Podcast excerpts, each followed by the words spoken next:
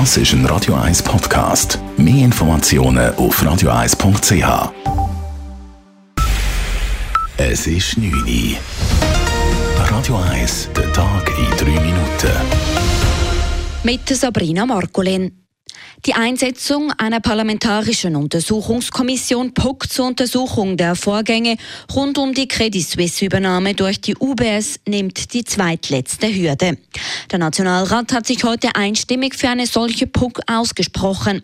Alle Fraktionen waren sich einig, dass es eine gründliche Aufarbeitung der Ereignisse braucht. Dafür sei die PUC das einzig Richtige, sagte stellvertretend GLP-Nationalrätin Tiana Moser. Da nur sie über die notwendigen Instrumente und Ressourcen verfügt und auch über den Legislaturwechsel hinweg die notwendige Konstanz aufweisen kann. Selbstverständlich sind die Hauptverantwortlichen für dieses Debakel bei der CS selbst zu suchen. Schlussendlich handelt es sich aber auch um ein Versagen der Finanzmarktregulierung der Schweiz. Morgen dürfte dann auch der Ständerat der POC zustimmen.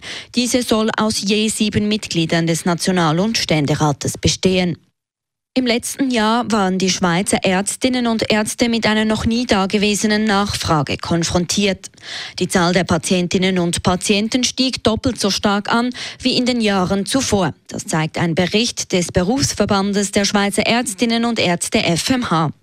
Vor allem junge Leute begeben sich viel häufiger in ärztliche Behandlung, sagt Urs Stoffel, Mitglied des FMH-Zentralvorstandes und Verantwortlicher für die ambulante Versorgung. Also bei Patienten, die bis jetzt eher Prämienzahler sind, aber nie oder fast nie Leistungen bezogen haben, weil sie gesund sind eigentlich, die sind vermehrt beim Arzt. Es ist eine größere Verunsicherung da, ein verändertes Nachfrageverhalten da, das dazu führt, dass vor allem eben die Erstkontakte massiv zunehmen und das heißt, Patientenzahl an sich nimmt zu. Einer der Hauptgründe für die große Nachfrage sei die Verunsicherung der Patientinnen und Patienten.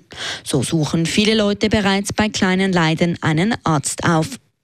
Die neue Führung von Gastro Zürich hat Strafanzeige gegen die ehemalige Geschäftsleitung eingereicht.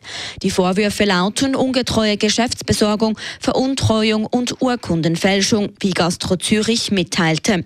Unter anderem wurden teure Zigarren, Wein und Raumdüfte im Wert von mehreren hunderttausend Franken über den Verband gekauft. Die ehemalige Geschäftsführung weist die Vorwürfe zurück und wollte sich auch nicht außergerichtlich einigen. Die Beschwerde gegen die Kommunikation der FIFA zur Klimaneutralität der Fußball-WM in Katar bei der Schweizerischen Lauterkeitskommission wurde gut geheißen.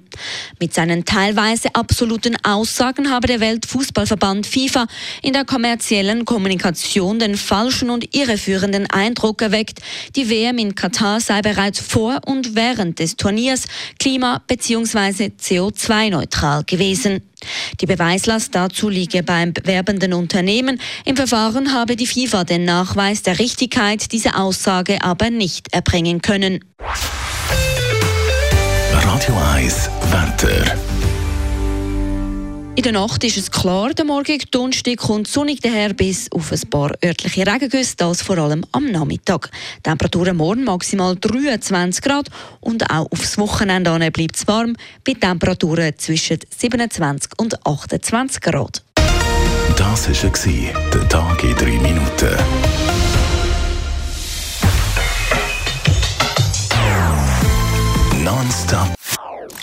das ist ein Radio 1 Podcast. Mehr Informationen auf radio1.ch.